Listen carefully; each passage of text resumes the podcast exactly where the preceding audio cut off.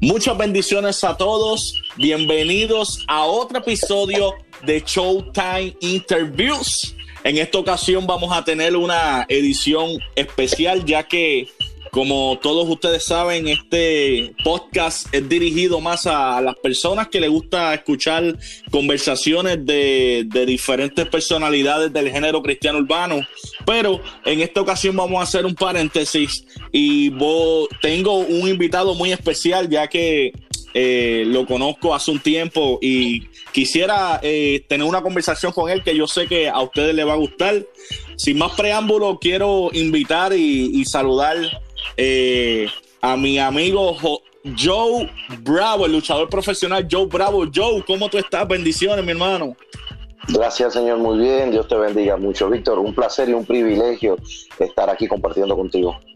Amén, amén. Igual para mí, este, para las personas que están escuchando este podcast, hoy es 9 de abril del 2020 y entonces estamos viviendo un tiempo este, histórico este, estamos viviendo una pandemia mundial y por lo menos aquí en el estado de la Florida, pues las cosas han ido de mal un poco en peor. Joe, cuéntame, ¿cómo, cómo estás? ¿Dónde estás ubicado primeramente? ¿Cómo, ¿Cómo la estás pasando en medio de esta cuarentena? Bien, sí, mira, este, estoy en mi residencia en Carolina, Puerto Rico, este, y pues la estoy pasando relativamente dentro de las circunstancias, ¿no? La estoy pasando bien, este, um, en cuanto a, mi, a los servicios que me congregaba, pues nos congregamos por internet, por Zoom, diferentes aplicaciones, ¿no? Facebook Live, y pues seguimos teniendo nuestra, nuestra congregación como tal. Eh, comentaba que eh, hoy, leí algo que decía, la iglesia se mudó a tu casa, y efectivamente eh, lo estamos viviendo, y yo por lo general soy muy hogareño, y pues la estoy pasando relativamente en paz, ¿no? Este, creo que es un tiempo para nosotros reflexionar, para prepararnos, para, para pensar y, salir de esto más fortalecidos, sobre todo en la fe. Este, había estado compartiendo con unos compañeros este, cristianos, amantes de la lucha también, unos posts que ha hecho Hulk Hogan que me han sorprendido muchísimo. No sé, si lo, has visto. sí, he pues, visto. Eh, Claro, para, para el mundo eh, no, no fanático de la lucha libre y para aquellos profesionales como yo, este, completamente profesionales como tal. Hogan eh, representa muchísimo respeto, muchísimo respeto. Lo consideramos el luchador más grande mm, o el más grandioso, no, no necesariamente el mejor, Estamos hablando del más grandioso, grandioso, este, y, el hombre que representa la lucha libre a nivel histórico, eh, y que él está, está haciendo unas declaraciones este, bíblicas muy impactantes y creo que es un mensaje eh, que debe llegar, debe llegar a las masas y es que solamente Dios puede sanar nuestra tierra. Así que estamos en fe esperando. Eh, Puerto Rico creo que lo está haciendo relativamente bien, por lo menos los números dicen que Puerto Rico lo está dentro de las siempre, siempre hay, siempre hay quejas, siempre, siempre hay detractores, pero dentro de lo posible, Puerto Rico ha mantenido un control relativo. Las calles de Puerto Rico no están atestadas, eh, se nota, se siente que hay un, un resguardo, ¿no? De las personas. Este, y creo que creo que se creo que lo están lo estamos haciendo bien hasta ahora yo pues sigo las noticias eh, a la una de la tarde siempre sigo el noticiero eh, español y sé lo que está pasando en Europa en Italia eh, en, fin en, toda Europa como tal pues yo me informo muy bien porque son sitios donde tengo familia tengo familia en Italia tengo familia amigos en Alemania amigos en, en, en España y familiares en España este, en República Dominicana, por supuesto, tengo familia, también me entero de lo que está pasando. Y pues en Estados Unidos, esa costa este, que es donde yo más voy a luchar constantemente, he visto este, lo que está pasando, realmente preocupante en Nueva York. Y relativamente y en porcentajes, Puerto Rico pues lo ha mantenido relativamente controlado. Y es más, creo que más por su gente, ha sido relativamente obediente, perdona la redundancia. Claro que sí, me alegro mucho de eso porque este, en, otras ocasiones, específicamente lo más que azota a Puerto Rico, pues son los huracanes y las tormentas, y muchas veces, pues, este, hay, hay mucho peligro y, las personas muchas veces no hacen caso y qué bueno, me alegro mucho escuchar que por lo menos este, las personas están tomando conciencia y, y haciendo las cosas como se debe, porque eso, eso evita que más personas se contagien.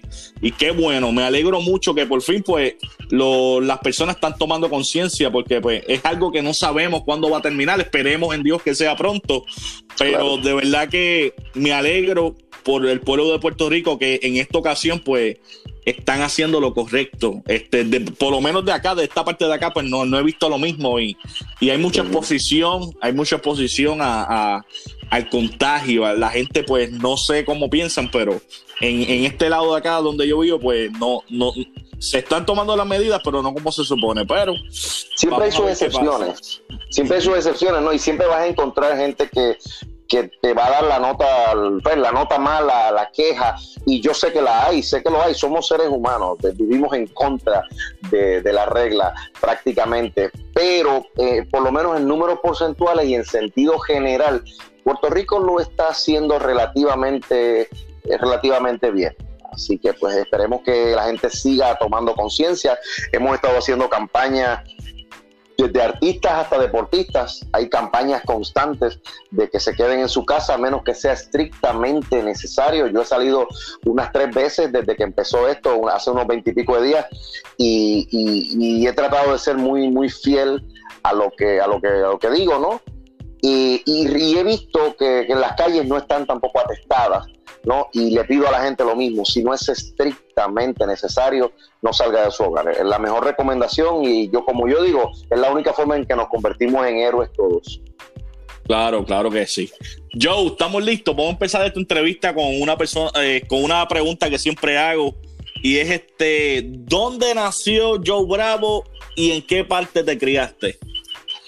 yo nací en la República Dominicana, en la parte oeste de la República Dominicana, eh, pero desde muy niño, de, qué sé yo, ocho años quizás, ya vine a vivir a Puerto Rico, precisamente a Carolina, entre Carolina y San Juan, que es donde me he criado, viví por pues, cuestiones de, negocio y eso, de, trabajo, viví en Fajardo un tiempo, unos 10 años, viví en Fajardo, 10, 11 años, pero mi base siempre ha sido Carolina, Carolina, Puerto Rico. Este, me encanta Puerto Rico, me encanta el sol, me encanta el clima, he tenido oportunidades de vivir en otros lugares, este, pero realmente a mí me gusta Puerto Rico. De verdad. Amo Puerto Rico y, y, le decía eso a mi esposa este, hace poco, que realmente yo tengo que reconocer que que a mí me gusta Puerto Rico. O sea, yo disfruto Puerto Rico. Creo que es un sitio práctico y mientras me dé la oportunidad, claro, yo entiendo personas como tú, por ejemplo, que tienen la, la, situación de que, de que emigran, pues claro, todos estamos buscando una mejoría, pero mientras yo pueda, siempre quiero establecer mi base aquí en Puerto Rico. Claro, claro. ¿Recuerdas tu niñez? ¿Recuerdas esos primeros años de vida? Este, naciste en República Dominicana hasta los ocho años.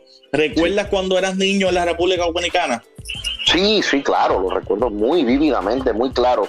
Eh, gracias a Dios yo he tenido una, una, una mente ah, y una memoria eh, casi, digamos, modestia aparte, ¿no? Casi prodigiosa. Lo digo porque mis amigos me dicen, wow, tú lo recuerdas todo, brother. Sí, yo recuerdo muy bien. Recuerdo mi niñez en República Dominicana. Incluso recuerdo mi deporte, la lucha libre en República Dominicana. Este, desde niño, lo recuerdo muy bien. Te puedo hablar de, lucha libre dominicana desde hace, bueno, desde los 70, 80, finales de los 70. Wow, este, obviamente la, la, personalidad más, más, grande, el personaje más grande de la lucha eh, dominicana es el, legendario Jack, Jack, Veneno. Este, cuéntame, ¿cuándo fue la primera vez que tuviste lucha libre en tu vida? ¿Recuerdas? Sí, recuerdo, tiene que haber sido como los cinco años probablemente. Cinco años viendo precisamente Jack Veneno. Este, esa era, la, era el programa de televisión más visto en todo el país era un toque de queda. Los sábados al mediodía se detenía el país completo a ver solamente la lucha libre. Y eso pues me atrapó, me enamoró. Eh, Jack Veneno se convirtió, igual que para muchísimos dominicanos, se convirtió para mí en una especie de héroe ¿no? Este, él era una especie de héroe nacional.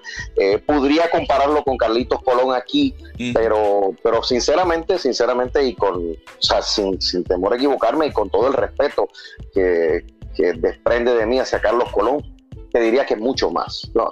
Eh, Jack Veneno fue, fue mucho más, mucho más, porque se convirtió, eh, era un ícono. Eh, Jack Veneno fue a largo plazo, o por lo menos durante una trayectoria de tiempo mayor, algo parecido a lo que fue Tito Trinidad en Puerto Rico en su época de oro. Algo así, algo así. Esa, Tito, esa fiebre Tito, Tito, cada vez que, iba, así era Jack Veneno. Era una cosa impresionante. Él se convirtió en una figura tan importante para los dominicanos. Mira si es tan importante históricamente que hoy en día ese señor es subsecretario de Recreación y Deportes hace más de 10 años, estoy hablando, lleva como 15 años o 20 años, algo así, siendo subsecretario de Recreación y Deportes, pero es, es un puesto honorífico. Él le llega un cheque a su casa todos los meses de del Departamento de Recreación y Deportes, pero él no, él no, no hace la función.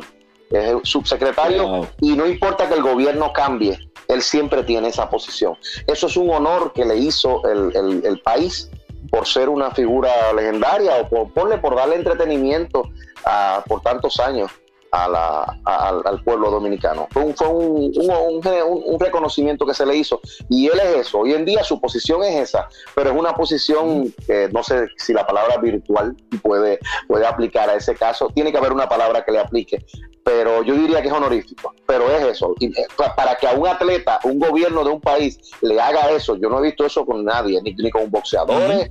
Yo sé que a muchos atletas eh, se les da trabajo en los municipios eh, tengo un amigo que fue el, amigo personal, que es el mejor anotador de baloncesto de la historia de Puerto Rico, Georgie Torres. Este, Georgie Torres, claro. Y, Georgie, pues, pues, el municipio de Fajardo en cierto momento le dio un puesto, ¿no? De director de, de ligas de baloncesto, de tú sabes, pero no es lo mismo que el gobierno del país y no importa que cambie el gobierno, no importa que cambie alcalde, este gobernador, presidente, ese pues eso está fijo ahí, ese cheque para Jack Veneno. Así de grande se hizo Jack Veneno, eh, eh, de verdad una luminaria impresionante y fue mi primer ídolo, así fue que yo empecé a ver lucha libre y me impactó y me enamoré del deporte, me enamoré del deporte. Tremendo. Eh, ¿Recuerda esa, esa niñez, esos primeros años de vida? ¿Con quién te criaste? ¿Te criaste con tus padres? ¿Tienes hermanos? Sí, con mis padres, con mis padres.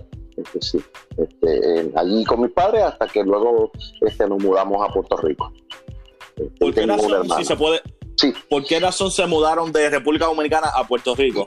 En calidad de vida, realmente pues se surgió la oportunidad, nos hicieron, eh, nos hicieron la invitación, o sea, mis padres le hicieron la invitación de un empleo aquí, de mejor calidad de vida y pues aunque en aquel momento no se emigraba tanto, eh, la situación no estaba tan ah, crítica, por lo menos en, índole económico en República Dominicana, ah, surgió una mejor oportunidad. Y yo me adapté bien rápido a Puerto Rico y desde ese momento convertí a Puerto Rico en mi hogar. Nunca me desprendí de, mis raíces y soy muy histórico, soy muy conocedor de la idiosincrasia, de la cultura, de, las costumbres de mi natal República Dominicana, pero adopté y adapté a Puerto Rico como mi segunda patria y mi hogar, al punto de que hoy no lo cambiaría, de verdad. Tremendo, tremendo. Me da gusto por escuchar eso. Este, Joe, entonces, en esa niñez, ¿cuál fue tu primera pasión? O quizás vamos, vamos a irnos más eh, a cuando era tu adolescencia. ¿Cuál fue tu primera pasión, tu primer sueño? Eh, ¿A qué tú aspirabas cuando, cuando, cuando fueras grande? Ah, bueno, mira, como todo niño, uno siempre ve bombero, policía, doctor, algo, algo así, ¿no? Y deportista. Este, en los deportes, el, dominicano, eso lo trae en la sangre, el dominicano. Todo dominicano tiene, tiene algo de peloteo, de, béisbol. El, béisbol es una, el béisbol es un fenómeno en República Dominicana. Te estoy hablando de que la temporada regular de béisbol en República Dominicana se llenan los parques, se llena, pero lleno, te estoy hablando, eso es, eso es impresionantemente loco porque estás hablando de béisbol local y allí el, el, béisbol, sí, el béisbol profesional, el dominicano es muy feo y claro, eh, como deportista lo primero era pelotero, este, Después me gustaba el fútbol, el, soccer, me encantaba. Siempre de niño jugué soccer. Este, y, y, como fanático la lucha libre, era apasionado con la lucha libre. Era una cosa, era una locura para mí la lucha libre. Y claro, gracias a Dios, se me dio, se me dio. ¿En, qué momento fue que entonces en tu juventud aspirabas a ser luchador? ¿En qué momento comenzaste a practicar lucha libre? me, me, dijiste que este, practicaste otro deporte, pero realmente ¿Tenías tanto talento en otro deporte como pues lo tienes ahora mismo en la lucha libre? Cuéntame eso. No, no, quizás en el, en el soccer, pero era un deporte que ni en un país como República Dominicana y menos en Puerto Rico se iba a desarrollar. No, no, no había oportunidad. En, en cuanto a lucha libre, yo no lo veía como una aspiración de ser luchador profesional. Simplemente me gustaba, me apasionaba, me encantaba la lucha, pero nunca me vi como luchador profesional, no sé, quizás por el respeto que sentía hacia, hacia el deporte, este, no me veía en, esa posición. Entonces, pero siempre quizás viendo la lucha y admirando luchadores, siempre me gustó mantener una condición física atlética. Siempre fui habido a hacer ejercicios, este, tanto de maratones, cuanto yo me inscribí en cuanto, cuanto asunto hubiera de, de correr, este, lucha olímpica, este, me encantaba la lucha olímpica, pero siempre fanático de lucha libre, ¿no? Y entonces, este, cuando desarrollo un físico eh, que ya era notable en la calle, ¿no? Este, un señor me, que, me que me conocía me vio. Él fue un luchador dominicano que fue una leyenda. Fue quizás lo que compararíamos, comparamos a Jack Veneno con el con Carlitos Colón, lo compararíamos a él con el Invader. Él es la segunda figura más grande que tuvo la lucha libre en República Dominicana, se llamaba el Puma. El Puma fue. Como lo he escuchado. Sí, fue manejador del Bronco cuando empezó aquí en Puerto Rico, cuando vino enmascarado. Este, eh, el Puma es la, la, figura, la segunda figura más importante de la lucha libre después de Jack Veneno y era su pareja de lucha allá. Él, él ya vivía en Puerto Rico, se había retirado de la lucha libre y vivía aquí en Puerto Rico. Luego la IWA le hizo un par de ángulos a él, este, y, o sea, ah, perdón, hizo unas historias, ¿no? Donde él se vio envuelto. Y entonces el Puma me ve y un día nos encontramos, eh, coincidimos en la calle y él ya me conocía de República Dominicana este, por, por gente que no, no, nos había, me conocía de niño, me había visto de niño. Y nada, eh, cuando me ve, me dice, oye, pero tú tienes un físico desarrollado. Yo pesaba unas 230 libras, 225 libras. Y me dijo, para una estatura de 5, 9, 5, 10 que yo tengo, pues cuando me vio, dijo, mira, este, ¿no te gustaría practicar lucha libre? Y me advirtió muy bien, yo estaba en la universidad, tenía unos 19 años, quizás, sí, 19, 20 años, pero me advirtió, me dijo, no vayas a dejar los estudios. Este, yo estaba estudiando administración de empresas. Y entonces este, él me dijo, no vayas a dejar los estudios, pero si te interesa la lucha libre, este, me gustaría, porque tienes el físico, tienes el porte de un luchador, te voy a llevar donde Tomás Marín el Martillo y Maravilla, a la escuela de canteras en San Juan. Y, y yo quiero que tú te pruebes a ver si te gusta. Y yo pues me ilusioné muchísimo y así empezó mis prácticas de lucha libre. No, como te dije, no pensando nunca en ser luchador, solamente lo hacía como parte de mi, digamos, de mi experiencia atlética, ¿no? Ya había pasado por lucha olímpica, había pasado por boxeo, había pasado por eh, béisbol, baloncesto, soccer, como te dije. Entonces, pues quise darme esa oportunidad con la lucha libre, jamás pensando en profesional en sí, no, le tenía mucho respeto a los profesionales pero se, se me, dio la oportunidad. Sí, sí. ¿Cómo, ¿Cómo fue entonces tu juventud? ¿Cómo tú la, tú la, la recuerdas?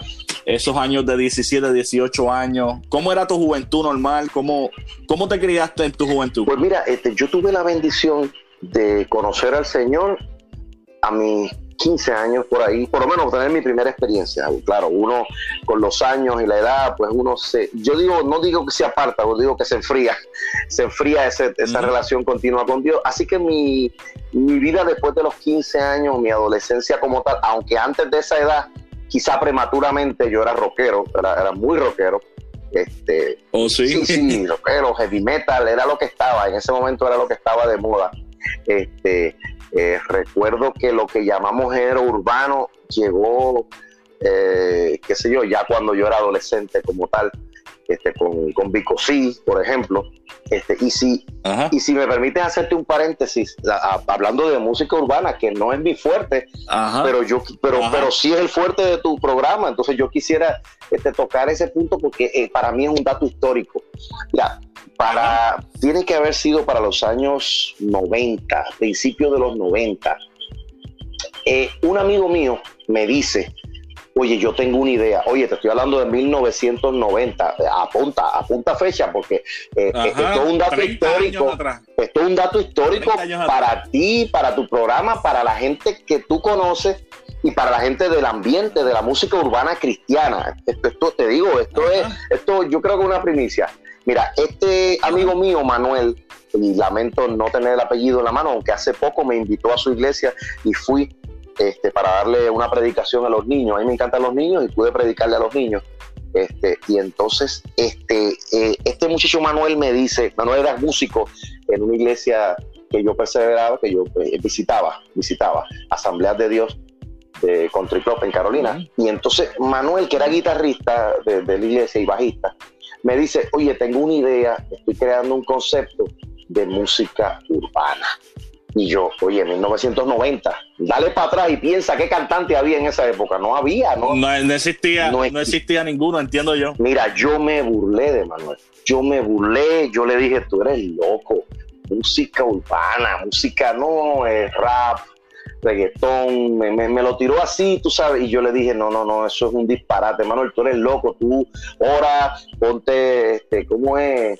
disciplina te van a poner, este, eso, eso, eso, no es de Dios, oye, yo, déjame, eh, eh, el, el, el, yo el legalista, eh, el, joven adolescente, pero legalista, le dije, Manuel, eso, no es del Señor, eso, eso, esa música no es de Dios, yo creo que tú estás mal, eh, tú vas a tener que ponerte en oración porque eh, eh, eso, eso, mira, Manuel, de verdad, tú estás mal, tú estás muy mal, algo se apoderó de ti.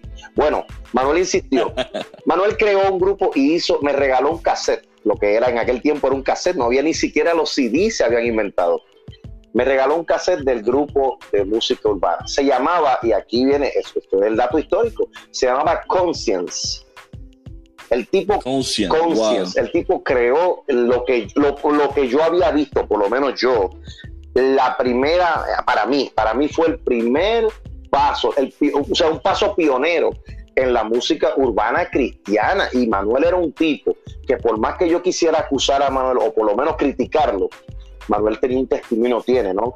Pero vamos, como joven tenía un testimonio intachable. Aunque tenía el pelo largo y la iglesia siempre confligía con él con eso, porque era una iglesia fuerte, legalista, este, confligía, pero Manuel tenía el pelo largo, pero ¿quién podía decir algo del testimonio de Manuel? Si era intachable para ser un joven. Entonces Manuel sale con esto de música urbana, pero, pero ¿cómo lo critico si Manuel me da testimonio de ser un cristiano fiel? ¿Entiendes? Y en una, edad, tan joven, Manuel tenía algunos 17 años quizás. Entonces, este, cuando ellos crean ese grupo, y aquí viene, aquí viene el enlace donde quizás te vas a sentir este, conocido, eh, ese mismo grupo evolucionó después, después no vi más a Manuel, en lo que fue un grupo que se llamaba J Squad. ¿Te suena ese grupo? J Squad, claro, claro que sí. Bueno, si tú vas a las raíces de J Squad, las raíces de J Squad son Conscience, porque ese era el, grupo original. Luego ellos se convierten en J Squad. Este, y, cuando pasan los años y explota la música urbana, yo me quedo, o sea, yo digo, wow, o sea, yo, el perfecto ignorante, Manuel tenía la clave pero no era el tiempo, o sea, no era en su tiempo. Él solamente puso la semilla y mira hoy lo que es la música urbana. Es impresionante. Wow. Impresionante. Qué tremendo, qué tremendo. Sí, sí. Nada más me iba a imaginar que me ibas a contar esa historia. Sí, cuando, cuando empezó el programa, que hablaste de que el programa se trata, era más de, música urbana cristiana, ahí entré en el conflicto de que, de que no es mi fuerte. No, lo conozco, lo conozco, pero no es mi fuerte. O sea, lo puedo disfrutar, pero no es mi fuerte. ¿Entiendes? Yo soy un más, no sé, quizás por la edad o, por, no sé, es, cuestión de gusto, no tiene que ver la edad, no te preocupes. Pero yo soy más de Cristín Di Clario, este, y, bien San Marcos y compañía, tú sabes. más más Sí, sí, sí, sí, eh, Lily Goodman, este, sí, soy, soy exacto pero este conozco, conozco, este, era, era fan de un grupo, creo que era dominicano, que se llamaba Los Extraterrestres. ¿Te acuerdas de ese grupo? Okay. Ellos, pegaron, ellos pegaron una canción que se llamaba Cristiano de la Secreta. escucha, vi, la película, no sé si la película tiene que ver Sí, sí, es el, tema de la película. La, canción. la película la hicieron después de la canción. Pero, pero la canción es chulísima. Y, y, últimamente he visto un par de exponentes que me han llamado la atención, me han sorprendido mucho. Este, claro, conozco a Funky este, desde hace tiempo. Hay un amigo mío que cantaba con Funky, amigo personal. Este, wow, ahora se me fue. Que él después se fue como solista. Sammy, Sammy Sammy Peterson. Sammy Peterson, ese es mi amigo personal, mi amigo, sí. Sammy, Peterson vive en el estado de, Texas y eh, en su última estadía en Puerto Rico. Este Sammy, pues no sé si recuerda, hace como unos tres o cuatro años atrás, él, tenía su ministerio de alabanza y adoración, balada, cantaba más balada. sí, sí, sí. Se muda, se muda al estado de, la, de, de Texas. Este, por lo que tengo entendido, pues tiene su propia compañía, le va bien. Qué bueno. Y ya regresó, regresó la música, pero está cantando música urbana. Ah. Y tiene varios temas que luego, luego te puedo compartir la música de él. Tremendo, sí, sí. pero ahora está Está de lleno en la música urbana nuevamente. Qué bien. Ah, pues mira, Sammy lo conocí cuando estaba con Funky. Lo hicimos amigos porque él vivía en Fajardo pero luego se casó con el que yo los conocía, los conozco a los dos, a él y a la esposa Sol Ángel, y se fueron a vivir a Dorado, creo. Y hasta ahí después yo me mudé de Fajardo y no, no supe, pero siempre con, a veces no, no, no, por gente nos saludábamos, por amigos, pastores conocidos, eh, ¿cómo se llama este muchacho amigo también, cantante, que es fanático de la lucha libre, eh, que él es cantante y es pastor ahora, Abraham, Abraham Velázquez, ¿sabes? Abraham Velázquez. Sí, Abraham, no, sé, si su congregación Casa de Pan queda acá en Orlando. pues, pues, Abraham es un fanático, pero, pero, pero fanático de la lucha libre. Mira, yo conocí a Abraham porque lo, me invita un amigo pastor en Fajardo a predicar, que él va a predicar, Abraham me iba a ministrar, y él está cantando, y el púlpito quedaba alto, ¿no? La tarima así desde la iglesia. Y, él y yo paso al frente porque él hace ministra bello y, y yo pasé al frente y él casi se tira eh, porque él se quedó él, casi se, se, hizo un taco pues estaba ministrando y cuando me vio hizo un taco y cuando terminó se tiró rápido tú eres yo bravo y yo sí sí Dios te bendiga, ahí, ahí hicimos una amistad, su esposa Berlisa, una, una chulería. Eh, Abraham, tremendo, tremendo ser humano, tremendo, tremenda persona. Después nos encontrábamos en los gimnasios, pues le gusta mucho el ejercicio. Y un día recuerdo que me, pidió que por favor le consiguiera una taquilla para un aniversario, este, porque su, su luchador favorito era el Invader. Y entonces, este, gracias a Dios, lo, lo, invitamos, hablé con Hugo Sabinovich, pasó y cantó, creo que el himno nacional en, en, aniversario, en uno de los aniversarios, y él estaba como un niño chiquito. Pues sí, pues hermano, eh, eh, eh, te quería contar esa parte de mi experiencia con, con la música urbana, de, de, esos inicios, como te dije, aquel amigo Manuel, mano, se convirtió en un pionero de la música urbana cristiana en Puerto Rico, cuando nadie hablaba de eso y yo no creía en él, yo, yo, lo, yo lo, tildé de loco, de, de, de endemoniado casi, porque el hombre quería este, promover la música urbana cristiana. Y hoy en día, mira, en lo que, en lo que terminó siendo, tú sabes, como te dije, pasó de J Squad y luego creo que uno de los cantantes fue que lo vi, lo vi como solo, ¿no? De uno de los de J Squad. Y pues nada, hoy en día la música urbana es lo que es. Este, y, pues es una bendición este, que los jóvenes puedan sentirse tocados en su propio idioma tú sabes, este, yo realmente me quité hace tiempo que me quité esa venda de los ojos, tú sabes, porque siempre hay, siempre, siempre vas a encontrar este, esa, ese estigma de alguna forma. Pero, pero he visto, yo he visto la mano de Dios y he visto una bendición y en muchos cantantes urbanos este, que he tenido la oportunidad de, pues, de analizar y ver, han llevado un, testimonio que es lo más importante y un mensaje que ha tocado vida y eso es lo que cuenta, eso es lo que vale. Claro que sí. Este, volviendo un poco atrás a, la, a, la, a, la, pregunta, y estamos en tu juventud, empezaste a, practicar con Isaac Rosario. Sí, empiezo con, no, no, Isaac pasé después con Isaac Rosario, empecé con Tomás Marín el martillo. Este, y, Ajá, ok. Sí, y entonces ya ahí ya estaba en los 19, 20, empiezo con Tomás Marín el martillo y un luchador dominicano que se llamaba Maravilla que también en República Dominicana hizo un tremendo nombre. De hecho, en Canadá, en la Stampede Wrestling, eh, fue un tremendo nombre. Japón, es, es de estos luchadores viejos olvidados, pero que tuvieron su, su trayectoria luchística. Y entonces, pero él era radicado aquí en Puerto Rico. Su hijo luego luchó como Magnificent Chris en UWA. Este Recuerdo que él era como, como sí, Calvito. Sí, sí, era un estilo, sí, un estilo sexy, ¿no? Ravishing Rick Root, así, este, ese estilo de, de luchador muy bueno, muy bueno, muy talentoso. Y entonces, pues, ese señor Maravilla y Tomás Marín el Martillo fueron los que me, dieron las clases de lucha libre, ¿no? Las clases de protección, caída, cómo se corre, corre, cómo se va correctamente a correr las cuerdas, eh, cómo cae para protegerte, que es bien importante, este, llaveo, movimiento. Eh, yo ya venía con la experiencia de lucha libre, eh, de lucha olímpica, o sea que no fue tan difícil para mí el asunto del llaveo contra llaveo. Este, eso se enfatizaba mucho antes. Hoy en día las escuelas de lucha ya son más este, movimientos este, impresionantes, casi acróbatas, es lo que más es más vistoso. Antes te obligaban a ser luchador este, real, o sea, antes las escuelas de lucha te obligaban a ser un luchador de verdad, eh, eh, lo que llamaban al ras de la lona, záfate si puede, este, sufre ahí, eh, el primero que se canse es el que pierde, y te hacían la lucha muy, muy, muy real, las escuelas de lucha. Yo creo que las escuelas de lucha libre antes eran buscando cómo hacían para que tú te, te, rindieras, no, no, no quería utilizar el término te cuitearas porque creo que es un anglicismo y yo soy muy correcto con el español y, muy correcto con, el inglés, pero este sí, la idea era que, que tú dijeras, I quit, tú sabes, no voy más porque esto no es para mí. Las primeras semanas era dolor en todo el cuerpo, todo el cuerpo te dolía. Pero cuando tú tienes la pasión y tienes un que te tienes quien te dirija bien, pues, pues tú sigues y, si lo logras, pues lo logras y lo logras con una buena base. Y esa fue mi, mi base. Gracias a Dios tuve esa oportunidad practicando dentro de esa escuela de lucha libre. Entró un día por la puerta un señor buscando talentos para una nueva empresa de lucha libre. Este, y me vio y el primer, es lo que yo aconsejo a los muchachos, traten de crear un desarrollo físico porque eso es, es, un atractivo, eh, es, lo primera, es tu primera carta de presentación. La lucha tú la puedes dominar, tú, la, practicando, practicando y, cogiendo las clases tú la puedes este, desarrollar y mejorar.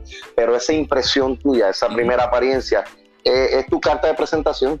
Y yo me veía muy, muy bien físicamente. Y entonces, este, cuando entró por esa puerta, eh, un manejador legendario, Barrabás, el general Barrabás, ¿te acuerdas? claro. Entró por esa puerta y de todos los muchachos que vio, le preguntó al martillo: eh, Ese muchacho está preparado. Y yo, nervioso, miraba, él me miró, lo miró a él eh, sí, sí, sí, sí, le dijo que sí, eh, casi dudándolo, pero confiado en que de aquí a que llegara el primer show, yo estaría listo para debutar como luchador en una empresa nueva que no me acuerdo si era AWF, que se llamaba. La cuestión es que esa empresa venía con, con mucha fuerza, bombos y platillos. Te estoy hablando de 1990 y sí, sí, 96, 97. Eh, ellos, eh, yo recuerdo cuando yo era niño, porque la, mi primera lucha yo la vi a los 3 o 4 años, que fue la ley de Puerto Rico versus Rico Suave. Eh, te estoy hablando del 1993. Me acuerdo esa primera vez que vi lucha libre en mi vida. también recuerdo los cassettes que, que mi tío, que siempre ha vivido acá en los Estados Unidos, me enviaba. Y entonces, este, recuerdo Royal Rumble del 94. Eh, recuerdo un Royal Rumble que luchó este Undertaker versus Yokozuna. Este, ese Royal Rumble fue lo primero que yo vi en mi vida de lucha libre, pero americana. Y el primer WrestleMania que yo vi fue WrestleMania 9. Pero recuerdo, después de ese momento en adelante, pues yo obviamente vi constantemente la WWC y todas las luchas libres. Recuerdo que daban una lucha libre en el canal 7. No sé si era esa compañía. Sí, esa misma era, esa misma era. Esa era, esa era.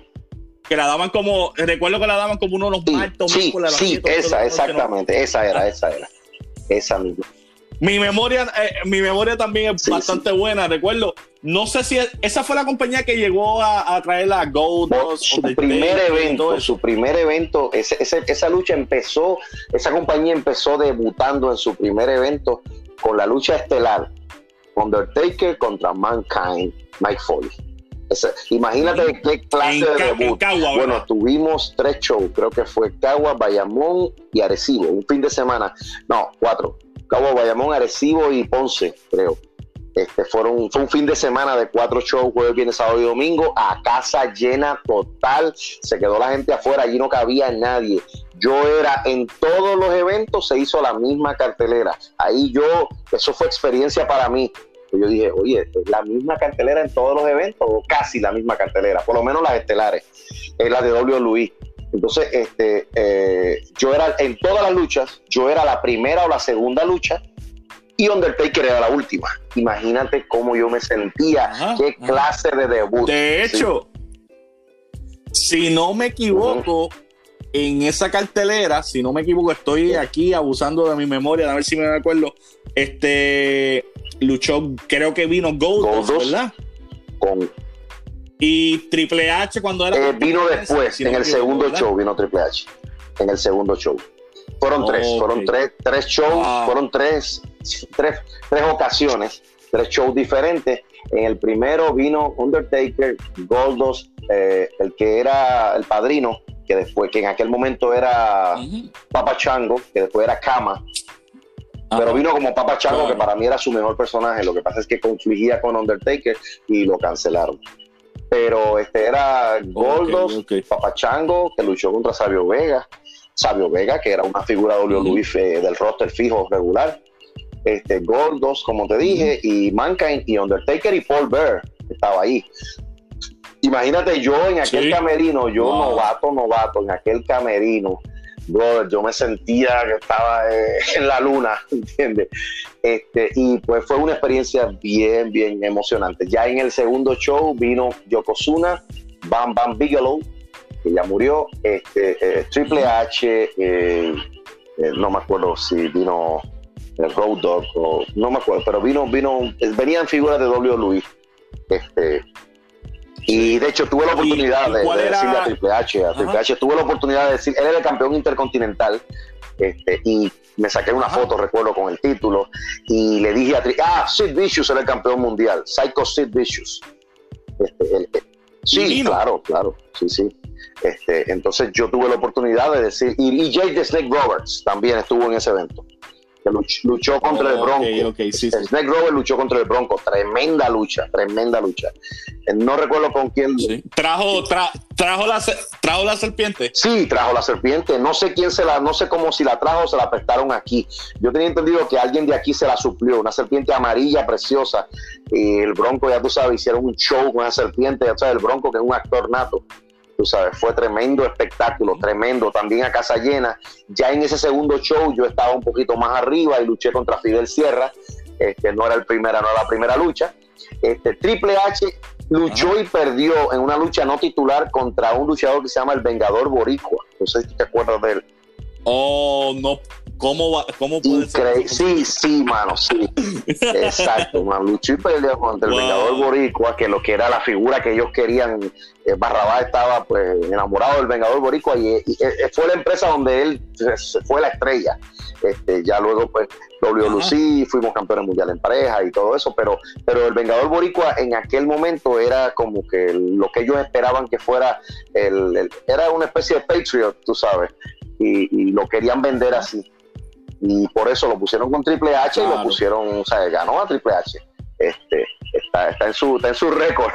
Este, y yo tuve H, un Triple H prácticamente nuevo, que era Hunter Hearst Helmsley. Yo tuve la oportunidad de decirle, cuando lo vi con el campeonato intercontinental, que para hacerte un poco de datos de historia de lucha libre, antes ser campeón intercontinental era uno de los privilegios más grandes. claro. era como hoy en día. Era, era, era un. Sí era, ese título era prestigio, era como quien dice, tengo el Intercontinental para ya impulsar. Mira, te digo no, yo te digo más, yo te digo más. Yo te diría que ser campeón intercontinental de la WWF en aquel momento era ya e, era estar en la historia como un campeón. O sea, tú no tenías que aspirar. El, el, el que era campeón intercontinental no, tenía esa mira de aspirar al mundial, porque eras campeón intercontinental. O sea, tú tienes un título de tanto prestigio que, que con tener ese título nada más, ya no, no pretendas ni aspirar al mundial porque, porque ese nada más te es suficiente. Así era de grande. Ni siquiera,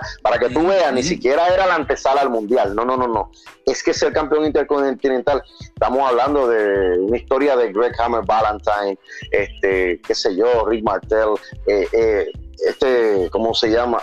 Mr. Perfect, Kurt Henning, Hart, Kurt Henning, eh, este mismo, ¿cómo se llama? Yo siempre digo que él es el campeón. Macho Man. No, sí, Macho Man lo tuvo. Macho Man. Sí, pero sí, lo tuvo mucho tiempo, o sea, lo tuvo bien, pero, pero este, Rachel Ramón. O sea, cuando tú vienes a ver, hay una cantidad de superestrellas que fueron intercontinental y nunca fueron mundial y no lo necesitaron, porque es que solamente con ser, eh, era tan grande ser campeón intercontinental que, que te, ya eso te catapultaba a nivel de, de, campeón, ¿tú entiendes?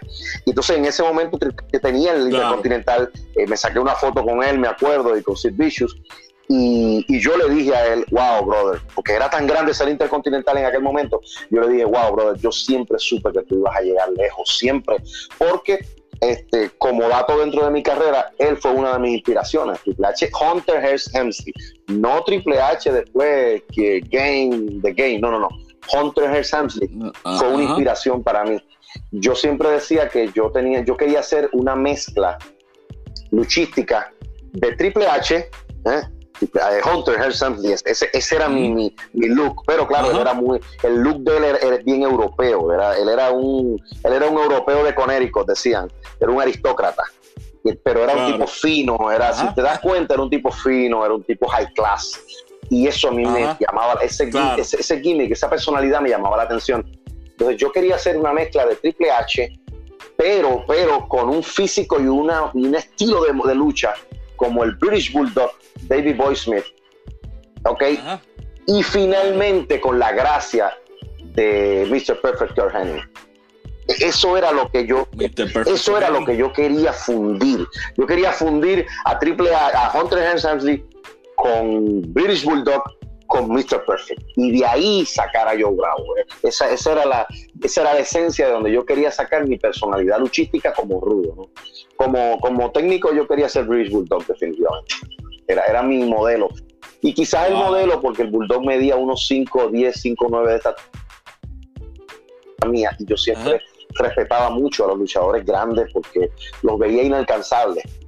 Pero cuando ves que un tipo como el Bulldog lo puede lograr, te inspira a ti a poder hacerlo. Entonces me inspiraba, el Bulldog me encantaba. Lástima que no tenía un buen micrófono y no sabía, no se desenvolvía muy bien eh, eh, para expresarse. Creo que eso lo limitó muchísimo. Porque fuera de eso, te, invito a ver luchas de British Bulldog. Era impresionante, era rápido, era fuerte, eh, era técnico, era buenísimo, buenísimo, buenísimo, de verdad. Sí, vi, una, vi una hace poco, la de SummerSlam que hicieron en, Londres este, contra Bret Hart, tremendo. Excelente. Hay dos luchas que te recomiendo. David Boy Smith contra Bret Hart y David Boy Smith contra Shawn Michaels. Tremenda lucha, wow. Ese tipo era, era increíble, era rápido, era fuerte, eh, era ágil, era, era bueno, era bueno de verdad. Este, wow. entonces, me eh, volviendo a la historia tuya, eh, bueno, vamos a hablar un poco de, algo más personal. Eh, tú seguías congregándote, seguías siendo una persona pues de fe. Sí, eh, ¿Cómo te casaste joven? ¿Cómo, cómo fue eso? Bueno, relativamente joven. Tuve mi, mi, experiencia como cristiano como de 15 años, pero ya luego entre la universidad, la vida de joven, ¿no? Empecé a trabajar muy joven lo que me aguantó en la lucha libre. Yo debuté, como te digo, para el 1996, 97, y luego tuve que dejar la lucha libre porque eh, dentro de, estando en la universidad y quizás con unos 19 años, sí, 19 años, este, acepté una posición o fui escalando posiciones gerenciales, llegué a ser hasta gerente de un supermercado era una cadena de supermercados, este, la segunda cadena de supermercados más grande de Puerto Rico, se llamaba Grande, Supermercados Grandes. Entonces, pues, eh, asumí la, responsabilidad de una posición gerencial, eventualmente gerente general de la tienda, pero era muy joven, entonces estaba practicando lucha, tuve que dejar la lucha libre y pues meterle el 100% al trabajo de la universidad, era demasiado, era muy cargado, no me daba oportunidad de ir a las prácticas de lucha, era fuerte para mí, entonces lo dejé y no fue hasta como el 2099, 2000, sí, 99-2000 que regresé a la lucha libre este, ya con una oportunidad dentro de WWC. Este, y, eh, siempre, siempre te llamaste, bueno, tu, tu nombre, pues, este, o tuviste otro nombre. No, no, no. Si vas a, si vas a WLC, ya en WLC, ahí entré enmascarado, este, como el escorpión. Si vas a YouTube y buscas el escorpión versus Pierrot, Pierrot es la leyenda ese mexicano. Claro, mexicano. Sí, sí, yo luché con todos esos mexicanos, Pierrot, eh, Jerry el Puma Estrada, que era una estrella en aquel momento, este, eh, hay otro mexicano que el Tejano, el Tejano que es el papá del, era el papá del Tejano el Junior. Eh, el Tejano sí. Todos, eso fue en WWC, WWC. una invasión. Invasión azteca. Me acuerdo. Claro invasión azteca que duró bastante tiempo, sí, desde el 97. Ellos vivieron en Puerto Rico. 99. Sí, ellos vivieron en Puerto Rico, en Isla Verde, todos. Pierrot, vivía Pierrot, vivía el Tejano, vivía el Jerry el Puma Estrada y un luchador legendario mexicano que se hizo muy amigo mío también, don Arturo Mendoza, el, villano tercero. Este, villano tercero que luchó, eh, los villanos lucharon en WCW. Exacto, sí, sí, exacto. Eso mismo, eso, pues, el, el villano tercero que, venía a ser ya el, fue el más destacado de la, de la, de la dinastía de ellos, con ellos. Ese también vivió en Puerto Rico, hicimos una amistad grandísima, eh, bien fuerte, me ayudaron muchísimo en mi carrera al principio de WLC. Este, tuve tremendas luchas con ella y se conserva una en YouTube, por lo menos encontré una en YouTube que es con, con Pierrot y yo luchaba como el escorpión.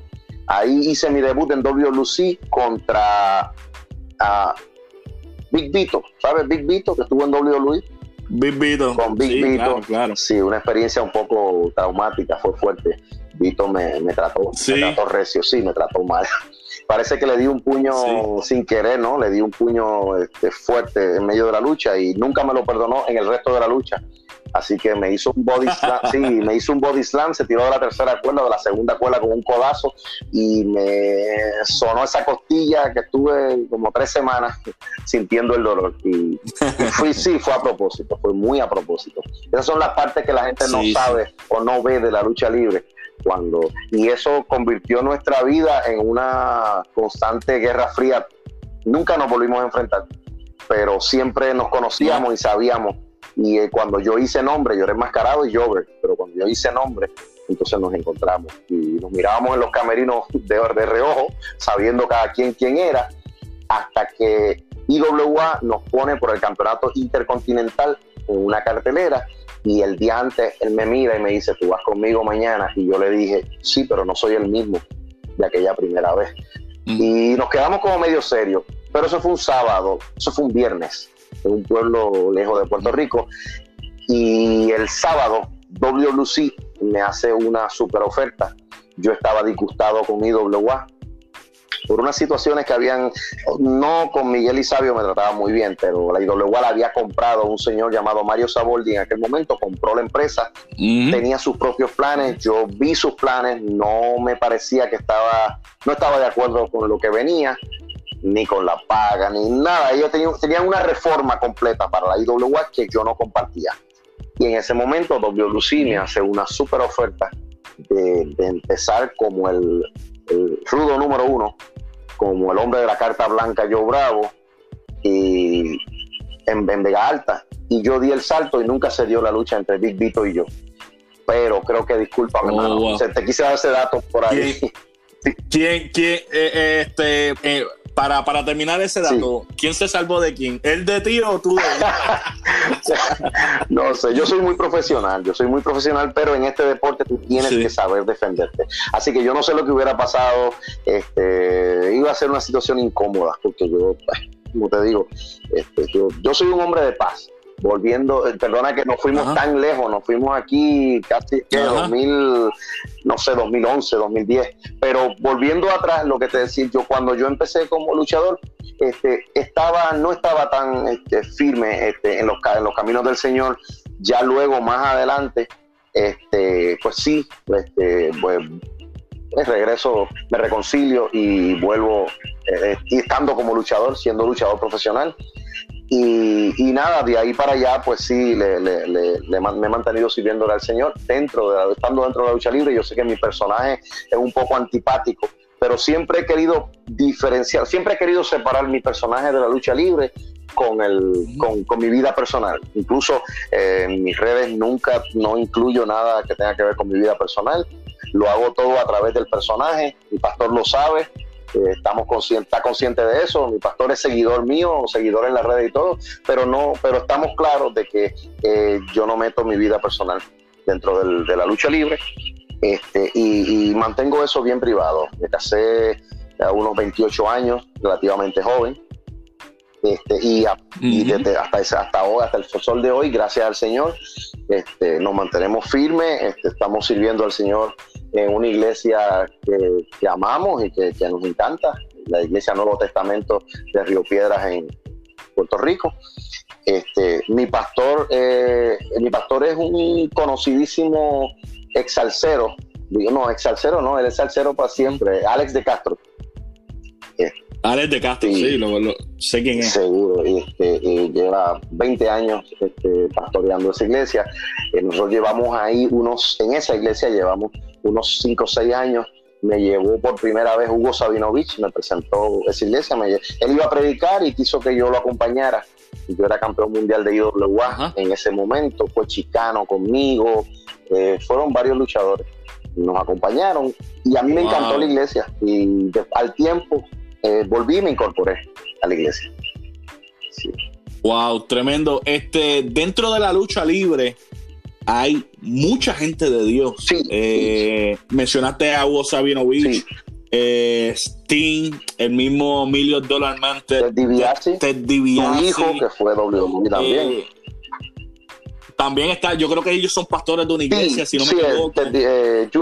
era Ted DiBiase Jr. que se llamaba también, el hijo. Este, él, renunció a WWE porque sintió un llamado del Señor. Yo lo respeto mucho. Yo he tenido muchas críticas.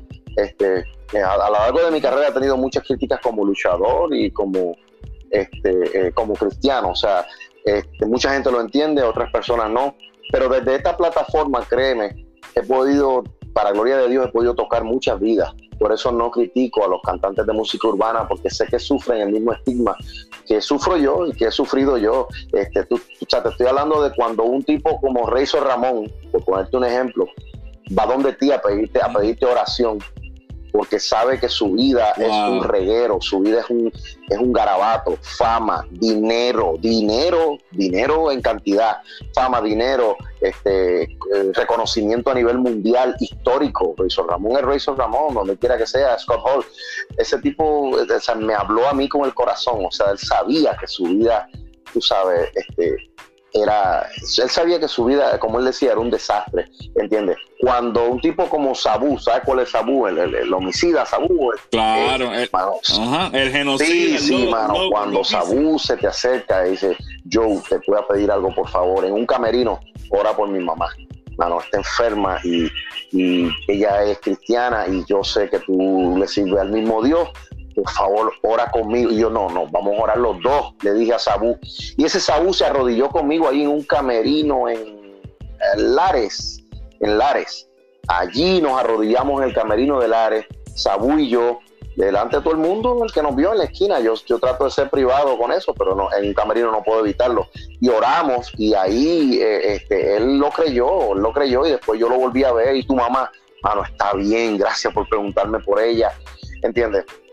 Y no vamos a tocar el punto del milagro, de que su mamá se, se, mejoró o se sanó. Vamos a tocar el hecho de que él como tal reconoció que no vamos a decir reconoció a Dios, vamos a decir que reconoció que tú caminas con un Dios de poder. Y eso, eso tú sabes, es invaluable. O sea, estamos hablando de que yo he podido darle testimonio a gente como Carlos Colón. Y por, por mencionar, tú entiendes, desde esta plataforma, para gloria de Dios siempre, que es el que me ha ayudado y me ha puesto en alto, tú sabes. Este, hoy en día yo sé que Sabio Vega está más que tocado. Ese, ese, ese nada más le falta un empujoncito. Un empujoncito le falta a Sabio, ¿sabes? Este, hace poco le mandé un mensaje de cinco minutos. Se llama Línea Directa al Corazón del pastor Dante Gebel, que es un, un innovador. Le mandé ese mensaje de cinco minutos y me llamó para atrás casi llorando. No, lamento, perdona Sabio si está, si en algún momento oye este, este podcast, pero Sabio me llamó, o sea, estremecido, quiero decir, me llamó estremecido diciéndome, wow, mano, qué palabra, qué palabra, mano, me llegó, me habló, fue como si me hubiera, me lo hubiera mandado directo a mí, ¿entiendes? Y yo lo sentí del Señor. Vuelvo y te digo, este, hay mucha gente, mucha gente dentro de la lucha libre que, que necesita y está buscando. Y quizás gente como nosotros, Dios nos pone aquí. Tú sabes, hoy tocábamos el, punto de Nikita Koloff, que fue una leyenda en la antigua NWA y hoy en día es predicador. Este, hay mucha gente, Shawn Michaels eh, es un... Shawn Michaels, sí. se me había olvidado, pero tremendo. AJ Styles. AJ Styles, AJ Styles incluso tiene una historia. AJ Styles, oh, AJ Styles, no, no AJ Styles tiene Sí, sí, pero eh, digo, lo que yo conozco, él tiene un testimonio de que WWE lo había estado llamando por mucho tiempo mientras él estaba en TNA. Y él dijo que solamente iba a WWE bajo un acuerdo de tiempo con su familia. Y él logró, él logró cierto acuerdo con ellos. Pero ellos hace años que lo estaban buscando. Y él le decía, es que mi familia y mi iglesia es primero. Y si yo no puedo cumplir con Dios y con mi familia, yo no, yo prefiero perderme todo el dinero que me puede ofrecer este eh, W. y quedarme con TNA. Por eso él duró mucho tiempo en TNA, porque TNA le daba tiempo, le pagaba bien, jamás lo que se gana ahora, pero le pagaba bien, pero él tenía el tiempo con su familia. Otro caso de un luchador que, oye, estamos hablando de personas que han que son gente de fe. No estamos hablando directamente de lo que haya pasado en sus vidas, porque eh, como todo, hoy estamos aquí, pero no estamos exentos a, caer de la gracia. Pues es, la gracia, ¿sabes? No, no, tenemos nada garantizado. Vivimos el día a día tratando de, dar lo mejor para Dios. Pero el caso de Kurt Angle, te voy a contar. Kurt Angle le ofrecieron una historia dentro de dentro de ECW a él le ofrecieron una historia donde eh, a él lo crucificaban. Lo levantaban y lo crucificaban. Y él se negó, porque él tiene unas profundas raíces cristianas.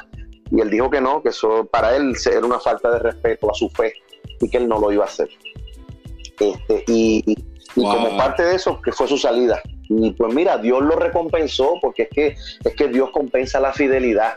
Vino WWE, lo contrató y lo convirtió en uno de los mejores de la historia. Angle es un super luchador, ¿entiendes? Y por, contarte una experiencia, un testimonio de luchadores cristianos, ¿entiendes? Que, que, Dios ha hecho cosas grandísimas y, y, yo no dudo que Dios siga haciendo, que Dios siga haciendo porque hay una necesidad grande.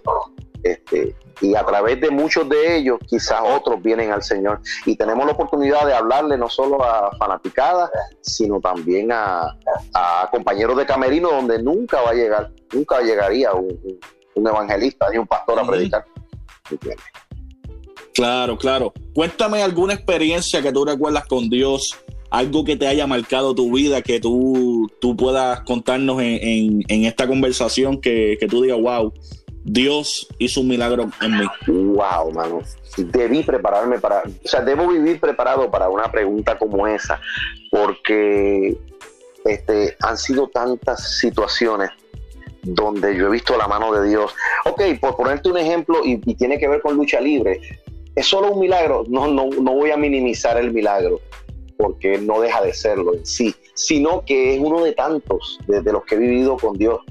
Mira, mi primera experiencia como la cúspide de lo que es un luchador, ¿no? Un luchador profesional, que es como, como un Grammy para un cantante, este, es ser campeón máximo, ¿no? Cuando yo logro ser campeón mundial de la IWA, que era la empresa que más fanáticos estaba llevando en ese momento, yo nunca luché en IWA con una cancha vacía, nunca, nunca. Este, yo me convierto en campeón de IWA en el 2008 por primera vez con con el mismo día de aniversario de WLC, aniversario 2008, se estaba celebrando en un sitio y la IWA estaba celebrando un evento, una cartelera, no me acuerdo el nombre del show, estaba al mismo día. y la cartelera de nosotros de Ídolo estaba llena, llena, o sea, yo decía, wow, hoy es aniversario y esto está lleno. Yo me convierto en campeón mundial y cuando paso de ahí, este, mi... Disculpa que te interrumpa. Ese aniversario 2008 fue en el Choliseo, si no me equivoco. la única cartelera que yo me, si fue el 2008, fue el del 2008 que yo me arrepiento, siempre viví arrepentido de no haber podido ir a ese aniversario porque me tocó trabajar. fue el del 2008. Pues mira, no estoy seguro. Sé que puede haber sido, pudo haber sido sí, por una sola razón. Porque sí, tiene que haber sido ese, porque recuerdo que duré 45 minutos a las 11 de la noche, de 11 a 11 y 45 conversando con el señor Carlos Colón, tratando él de convencerme de que no me fuera. Por favor, por favor, bravo, no te vayas, por favor, este, quédate en WLC, por favor. Y yo le decía a, él, lo siento, campeón, este, es que él, pues, yo tengo, yo tengo mis metas y ustedes me prometieron algo y no me lo cumplieron. Ellos me, eh, todas las veces que he ido a WLC ha sido bajo un acuerdo de una oportunidad por el campeonato universal. En esa ocasión, como de costumbre, me fallaron. Este, el campeón era Scott Hall, eh, ellos querían traerlo de nuevo a Puerto Rico y si me daban, y si yo le ganaba el campeonato, él no iba a volver a Puerto Rico, y entonces el que estaba a cargo de, pues, de correr las historias era Chaparro, Chaparro quería ver a Scott Hall de nuevo en Puerto Rico, y si yo le ganaba, pues no volvía. Bueno, nada, no me cumplieron con, con, el, con. Cuando llega aniversario, que es donde yo, pues, se supone que si en última instancia tenía que ser mi oportunidad titular, eh, entro en una lucha de riña muy interesante contra Brian, la amenaza Brian, ¿sabes cuál es? Este, Y entonces yo me veo entre la situación de luchar con Brian en una lucha muy interesante que iba, ya él, ya Brian y yo este, en lucha estelar habíamos llenado la Pepín, la llenamos la Pepín, Brian y yo en una lucha preliminar a esa, pero entonces este, en la batalla final, que era esa en aniversario, pues yo iba con él y yo le dije que no, que yo no tenía, o sea, claro, Brian mi amigo y no, no era, no, no tiene que ver Brian, tiene que ver que me incumplieron, o sea, yo exigía mi lucha titular en aniversario porque era el acuerdo. Este, creo que Noriega ganó el campeonato esa, esa noche. Este, por, Contra Eddie Colón, si no me equivoco. No, no era Orlando, pero Orlando no era campeón, a menos que haya sido. Ah, sí, sí, sí, porque el título estaba congelado. El título estaba congelado. Hicieron un tal torneo, qué sé yo. Este, pues nada, eh, la cuestión es que no me cumplieron. Este, eh, por un asunto de política también, a Orlando, a, él le debían muchísimo dinero, pero él no lo cobró, pero yo sí lo estaba cobrando. Entonces, pues, él, como él no les cobró unos 3 mil dólares que le debían, pues ellos lo vieron como darle el campeonato era una forma de compensarlo por él no quejarse por una deuda tan grande. Este, yo no, yo exigía, yo exigía mi paga semanal lucha por lucha, o sea, como debería ser, yo soy muy estricto con eso. Y a pesar de que no yo, o sea, soy muy condescendiente y muy comprensivo, pero soy muy claro, o sea, pam, pam, vino, vino, si puedes bien, pero no me digas que sí si no puedes, tú sabes, vamos a ser, vamos a ser serios, tú sabes. Nada, no llegamos, no, no se hizo el acuerdo, eh, pusieron a Noriega, me cambiaron a última hora, cambiaron a última hora, decidieron poner a Noriega y no a mí. Este, y yo me molesté, iba con Brian, como te dije, pero me llama IWA y me dice, no, tú llegas y tu primera lucha es por el Campeonato Mundial de IWA y estos son los acuerdos. Y entonces yo le digo a Carlos Colón, se lo dije, Carlos, lo siento, me voy, esta es mi, mi oportunidad. Este, era una IWA todavía llena. Para datos históricos de la gente que sabe de IWA o que sigue IWA, IWA no murió cuando Quiñones se murió. Cuando Víctor Quiñones muere, deja la IWA de pie y Quiñones creo que murió en el 2006. Eh. No me acuerdo cuándo murió Quiñones. 2006, 2006 por bueno, 2005 pues, pues yo llegué a la IWA, yo debuté en IWA. Yo había luchado con ellos brevemente, pero yo debuté eh, como estrella, no con nombre, en IWA en el 2007. Y aquello estaba lleno, lleno, ahí no cabía un alma en la Pepín. O sea que ningún murió cuando Quiñones, la IWA vino a morir. En el 2010, nosotros hicimos el aniversario que vino Booker T y allí había, allí había más de 5 mil personas. A eso se quedó la gente afuera. Yo estuve, yo estuve, yo estuve en esa cartelera que Chicano, le ganó a Booker T porque yo intervine, le hice un spear a Booker T. Booker T tenía listo a Chicano para hacerle la, la, tijera esa, la tijereta esa que da, el leg drop ese. Y ahí yo intervine, yo era campeón mundial. En esa cartelera yo luché contra Sabio. Yo intervine y le hice un spear a Booker T. ¡Bang! Después, este, y después de salir, primero entró el bacano y Booker T se despachó al bacano. Pero entonces entré yo y le hice un spear a Booker T, ¡pum! Y con ese spear mía fue que Chicago no ganó. Este, y entonces, este, porque lo que venía después era una lucha entre Samoa Joe y yo contra Chicano y Booker T va siguiendo la historia, va siguiendo la historia. yo, Booker T pierde por culpa mía, pero Chicano y Booker T se abrazan cuando acaba la cartelera. Ellos terminan como amigos y Booker T me mira a mí como yo soy el responsable de su derrota. Y entonces al, a febrero, eso fue enero, en febrero llega este, Samoa Joe y entonces Samoa y yo nos aliábamos para luchar contra Booker T Chicano. Pero pues ahí este, surgieron otras cosas y nunca se dio la cartelera, la lucha. Pero sí llegamos a grabar conversaciones yo hablando con Samuel Joe, diciéndole que vamos a acabar con esos dos, bla, bla, bla. Este, eh, pues volviendo. tremenda. Mucha historia. no, hay, no hay tiempo para tanta historia, créeme. Pero volviendo a volviendo al milagro, para, para no salirnos de, la línea, este, cuando yo gano aquel campeonato de IWA, este, que dimito a ir a aniversario eh, en el Coliseo, nosotros llenamos la Pepín, pues yo gano el campeonato de IWA y mi próxima defensa, mi primera defensa por el campeonato mundial de la IWA es contra Bison, el Buffalo Bison. Nunca lo olvidaré, fue mi luchador, el luchador más duro, más recio con el que he luchado, por menos porque medía seis pies y pico y pesaba 300 y pico de libras, era una mole, era un verdadero búfalo. Y cuando me pegaba, me pegaba que me dejaba knockout, tú sabes. Este, pero, pero él pegaba así, era, no, era, no era mala intención. Y Sabio me decía, dale duro, dale, él te da duro, dale duro, porque si no, no te vas a hacer respetar. Entonces, pues nada, luchamos, papá, papá. Cuando, by, the way, gloria al Señor, la gané las tres, fueron tres, fue una, fue una saga de tres luchas, pero yo era el campeón fue mi primera defensa, primera tres defensas. En esa primera defensa, eh, pongo a Bison, eh, logro dar un body slam, lo pongo en la esquina, en, el medio del ring más o menos, me trepo en la tercera cuerda. Es una movida que yo hacía mucho antes. Este, yo daba un leg drop de la tercera cuerda. Yo siempre, yo hacía eso cuando para, para el 2008, 2010. Yo me trepaba en la tercera cuerda como macho man, paradito, paradito, y saltaba y daba un leg drop desde la tercera cuerda. Pues cuando hago eso, este, yo puse una silla encima del cuerpo de Bison para cuando yo cayera, caerle encima de la silla, tú sabes, provocar más daño y qué sé yo. Bison se mueve, Bison se movió y yo caí encima de la silla. Pero ¿qué pasa? El filo de la silla me da entre muslo y glúteo y me pilla el nervio ciático. ¡Pam! Mi, mi primera defensa por el título y yo me lastimo el nervio ciático. Yo nunca había sufrido eso un perro ladrando por ahí. Pues cuando caigo, ¡pángana! ¡Wow! Terminé la lucha cojeando, pero la terminé, yo gané, bla, bla, bla. Luego de eso, ya me, yo luchaba con el corazón. Ese no era, bueno, tenía la juventud, pero luchaba con el corazón. O sea, yo decía, mano, tú sabes, este, esta es mi oportunidad, yo soy campeón, o sea, yo no puedo perder este momento, yo tengo que luchar con la misma ganas que cuando estaba sano.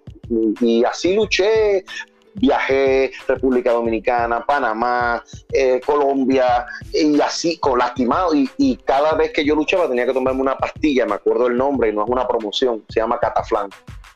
Antes la podías pedir over the counter, hoy en día la, tienes que pedir por receta. Pero había una pastilla que se llama Cataflán, que es un relajante muscular.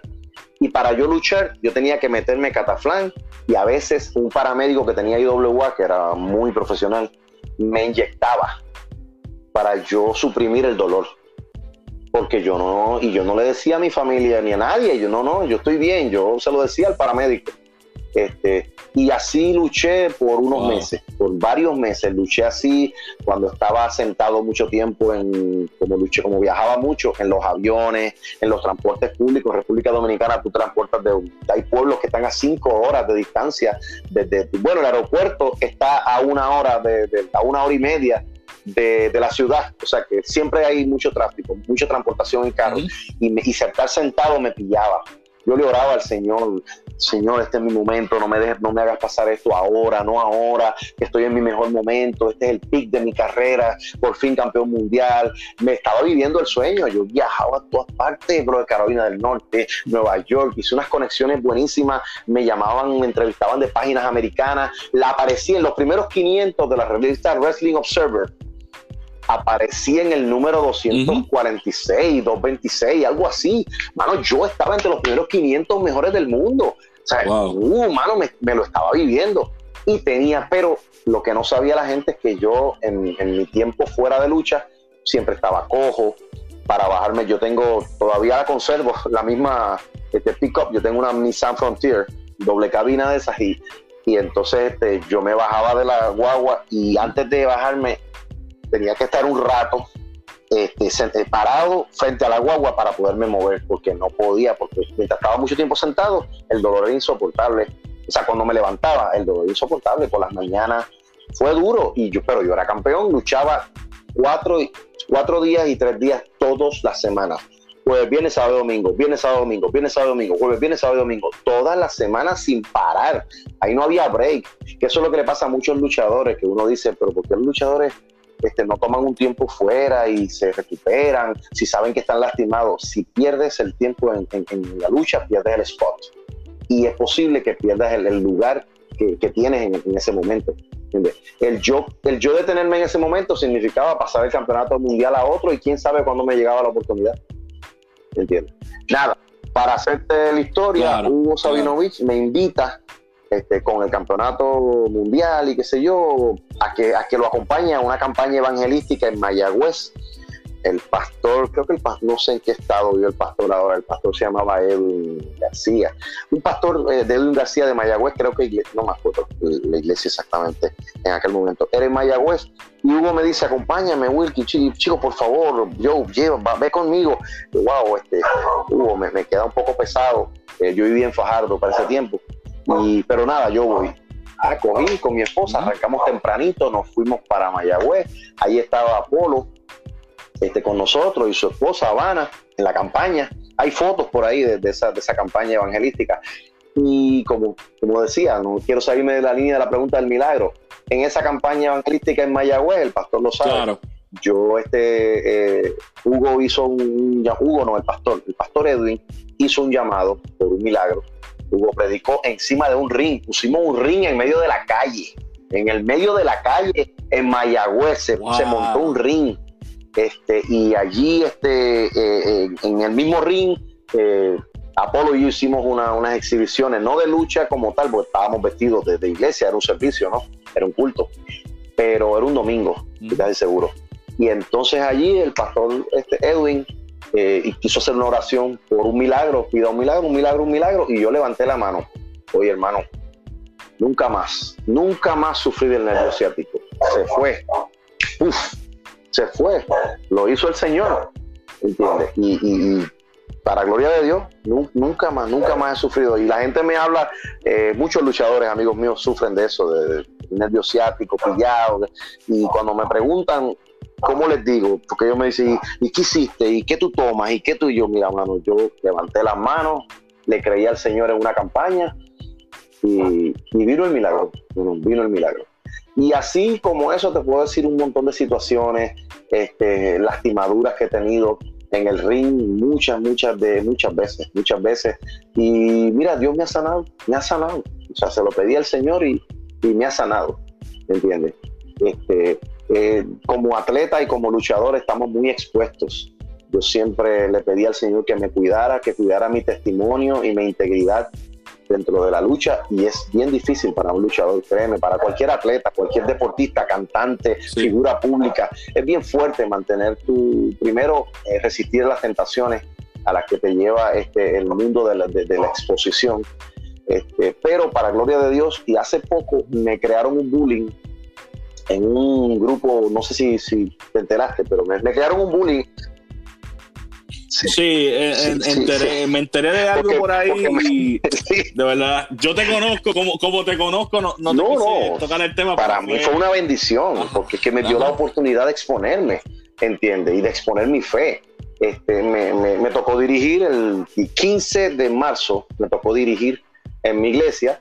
Y pues mira, como cualquier iglesia, como cualquier iglesia, hay una parte que le corresponde a los diezmos y las ofrendas. esto es normal, esto pasa en todas las iglesias. Pero, pues, pues, pues me tocó a mí, ¿tú entiendes? Y yo lo dije. Y claro, oye, este, hablamos, hablando entre cristianos, bueno, a mí me pasa. Vamos a poner, vamos a poner que esto es un beneficio para mí, no para, para, para el pastor o para la iglesia, es un beneficio para mí. Me tocó la parte de decir, eh, cuando María, cuando el huracán María, yo me vi en la situación de que yo tenía mi, yo, yo, yo separo mi ofrenda y mi diezmo. Yo no te lo digo abiertamente, yo lo separo este, para el Señor, ¿entiendes? Y, y, yo sé en lo que se invierte, sé lo que lo usa la iglesia y yo sé que, que punto. Yo, y aunque no supiera, ese es mi compromiso con Dios. eso, eso, se desprende de mí. Y yo tuve la oportunidad, 15 de marzo de este año, ya sabíamos lo que se, se, se venía con lo, de la, con lo, de la, pandemia. Y yo dije que había el beneficio de que en esta ocasión había un número de ATH móvil por si alguien pues quería dar su ofrenda y no, no tenía cómo hacerla llegar para que no la tuviera que acumular. Eh, era un beneficio para los de la casa, para nosotros los, los que conocemos. Eh, eh, nadie se sintió ofendido porque todo el mundo sabía, entiende el idioma en el que hablamos dentro del templo, era para nosotros. Pero me cogió la Comay, este, eso se grabó, me cogió la Comay, le dio difusión a eso y por internet pues me, me, me acribillaron. Pero yo lo utilicé en bendición. Para mí fue una bendición porque yo tuve una oportunidad de predicar y de hablar de mi fe y de hablar del Dios que ha hecho milagros conmigo y lo sigue haciendo y lo hace todo el tiempo y nunca nos falta. Y, nunca, nunca nos carecemos de nada porque Dios siempre está ahí y como te digo, como luchador profesional, este, siempre, siempre quieres hacer más, siempre quieres algo más, pero pero le doy gloria y gracias a Dios por todas las experiencias que he vivido, todas. Y te digo, y milagros, como te digo, he tenido desde, desde metas personales, desde propósitos, desde intenciones que he tenido, este, oportunidades de viajes, oportunidades de, hacer cosas que Dios solamente, solamente la mano de Dios hubiera sido posible. Este, que, que, se me dieran. Este, así que de verdad mi vida, mi vida ahora te digo yo ha sido de victoria en victoria y de milagros en milagros por lo menos mientras le he sido fiel al Señor, mientras le he servido al Señor, oye, nunca, nunca me ha defraudado. Para mí es un orgullo y, es, una bendición. Y, le, les digo a mis amigos luchadores y a mis amigos que, eh, aquellos que son fanáticos de la lucha libre, les pongo como ejemplo mi vida misma y, las bendiciones que Dios, los milagros que Dios ha hecho en mi vida. Quizás ahora mismo se me queden en el tintero un montón de situaciones donde solamente Dios solamente Dios, tú sabes. Escenas, momentos de la lucha libre donde me he visto en verdadero peligro, en verdaderas situaciones de, de, pues, de vida y Dios ha metido su mano. ¿Entiendes? Y ha sido una bendición. Y hablaba anteriormente de que para nosotros las figuras públicas, o sea, las personas que estamos expuestos, sea deportistas, cantantes, este, lo tienen que vivir los luchadores, los, cantantes urbanos, este, porque ahí lo que es juventud y pues tú sabes, hay hormonas envueltas, ¿no? Y tienen que vivirlo, pero, pero cuando tú, tú, te pones en las manos del Señor y le pides a Dios que realmente te, te, mantenga cubierto, ¿no? Con su gracia, pues para gloria de Dios, en mis años de lucha libre, ningún luchador, ningún, nadie te puede, te puede dar un testimonio negativo de Joe Bravo, sea de, que, de bebidas, sea de comportamiento impropio, ni siquiera malas palabras. Este, hay, hay momentos en los camerinos de, lucha libre y WYWLC donde están hablando y, a veces hay uno que otro luchador, ponte Rico Suave por un ejemplo, algo así, que hoy en día, hoy en día que le está sirviendo al Señor. Oh, de este, verdad. Sí, sí, sí, mano, se está congregando en Orlando, sí, se está congregando. Búscalo en sus páginas, se bautizó recientemente, este, eh, y está, está perseverando Rico Suave, increíble, increíble de verdad, porque Rico era tremendo. Rico era uno que a veces decía, este, bravo, sale un momento, eh, pásate a la otra habitación del camerino, por favor, que voy a hablar de algo y, no quiero que te ofenda. Oye, cuando tú ves ese, ese respeto, ¿entiendes? Que la gente siente hacia ti, es porque saben. Y por eso yo tengo la libertad, por lo menos en la lucha libre, yo tengo la libertad de, expresarme libremente porque yo sé, como yo les digo, este, y me, me, río porque recuerdo una vez a la pastora Wanda Rolón que dijo, este, si ustedes creen que yo tengo techo de cristal, tírenme piedra, a ver si yo lo tengo o no. Y eso me, eso me tocó, no te creas. Desde, y, una persona tan controvertida como Wanda Rolón, como la pastora Wanda Rolón, a quien yo no, no, tocaría nunca y no juzgo porque, porque no le conozco ni a Wanda Rolón ni, ni ponle cualquier predicador, pastor que, que tú oigas, que tú conozcas. Yo no lo he oído, no la he oído ni promoviendo droga ni usando droga. No la he oído ni promoviendo infidelidad ni siendo infiel. No la he oído. ¿Qué, qué, qué puedes criticar? La que tenga dinero. Oye, una empresaria, tiene una iglesia grande, tiene un canal de televisión, tiene proyectos, tiene, mano, eso, esa mujer es admirable. Tú sabes la cantidad de proyectos de vida que tiene esa mujer. Esa mujer tiene libros, tiene discos. Pues mira, pues que, que Dios la bendiga como quiera. ¿Por qué la voy a criticar? Cuando es una persona que ha tenido una vida íntegra, que, que, que su cuenta quizás está más alta que la tuya, eso es Dios con ella, tú sabes. Eh, y en caso de que fuera un predicador, y eso lo aprendí de mi pastor y lo he aprendido en mi vida cristiana, en caso de que haya un, un, pastor o un predicador que tú entiendas que esté mal o esté haciendo algo malo, David, el rey David, tuvo al rey Saúl en su mano varias veces y nunca se atrevió a tocarlo, porque en alguna ocasión había sido ungido rey y él respetó eso. Si alguien ha sido alguna vez ungido pastor, ungido evangelista, este, no, no lo toques, déjalo ahí, que Dios trabaje con él. No sé, que no seas tú el que utilice la espada para, para herirlo. Deja que sea Dios si es que está mal. ¿Entiendes? Y nada, pues volviéndote al punto mío, este, yo por eso en la lucha libre, dentro de los camerinos de lucha, dentro de los compañeros de lucha, yo no, yo no tengo miedo porque ellos saben cómo ha sido mi vida y ahora te digo lo más importante, nunca ha sido por mis propias fuerzas, ha sido por las de él. O sea, no soy yo, no, no es que no es que yo bravo, no, yo bravo es tan serio y tan íntegro que nunca se le ha visto este, resbalar, no, no, es que Dios me ha, me ha cubierto y me ha protegido.